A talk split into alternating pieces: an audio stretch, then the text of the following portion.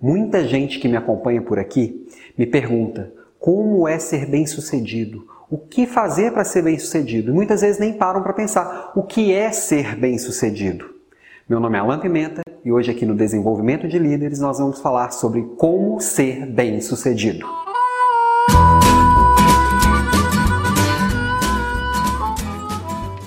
Bom, a primeira coisa é entender o que é ser bem-sucedido.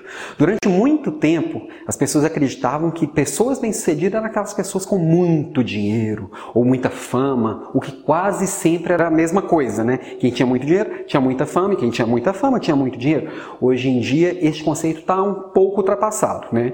Não significa que para alguns fama e dinheiro não seja ser bem-sucedido. Mas o bem-sucedido de hoje, no mundo moderno, é aquele que chega mais próximo daquilo que ele acredita que seja felicidade, que chega mais próximo que ele acredita ser seu propósito de vida. Já falamos de propósito aqui algumas vezes.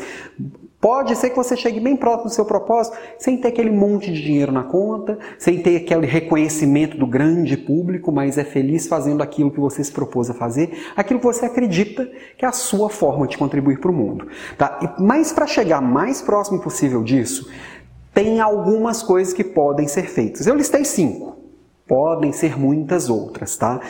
Estas cinco é, são trabalhadas sempre de dentro para fora. Muita gente fica esperando uma boa chance, uma boa sorte, um bom acontecimento, um bom padrinho, mas todas as cinco que eu listei são de dentro para fora. A primeira delas, nós já falamos muito dela aqui, é o autoconhecimento.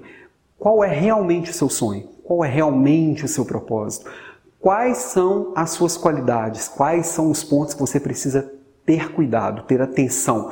Sabendo disso, você consegue muito mais canalizar a energia para aquilo que interessa e se desenvolver. E aí é o segundo ponto, que é o autodesenvolvimento. Você tem que se autodesenvolver. Quais são as habilidades que você precisa desenvolver para chegar mais próximo do seu sonho? Lá onde você quer chegar, quais são os conhecimentos que você precisa que você não tem? Como buscar isso? Como se organizar para tal? A terceira, e não menos importante, é o autoengajamento ou automotivação. Tem gente que fica esperando motivação vir de fora, alguém me engajar para chegar a alguma coisa, quando na verdade essa energia é de dentro, é automotivação, autoengajamento. Então, o que que me faz sentir legal fazendo? O que que eu preciso buscar e que eu preciso colocar energia e que eu vou sentir bem porque eu estou chegando mais próximo do que eu queria? Então, é achar dentro de si o que vai te motivar e te engajar a chegar naquilo. O quarto a autoestima. Se você não se sentir bem, não se sentir empoderado, não sentir que você tem valores que vão te fazer chegar lá, se você não realmente acreditar que você consegue chegar lá, não adianta nem sair do lugar, né?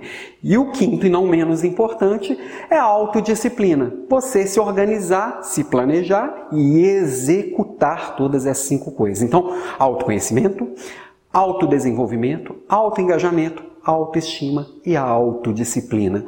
Tudo alto porque é de você para fora. Então, seja protagonista na sua vida. Essas são minhas dicas de hoje. Um grande abraço e até breve.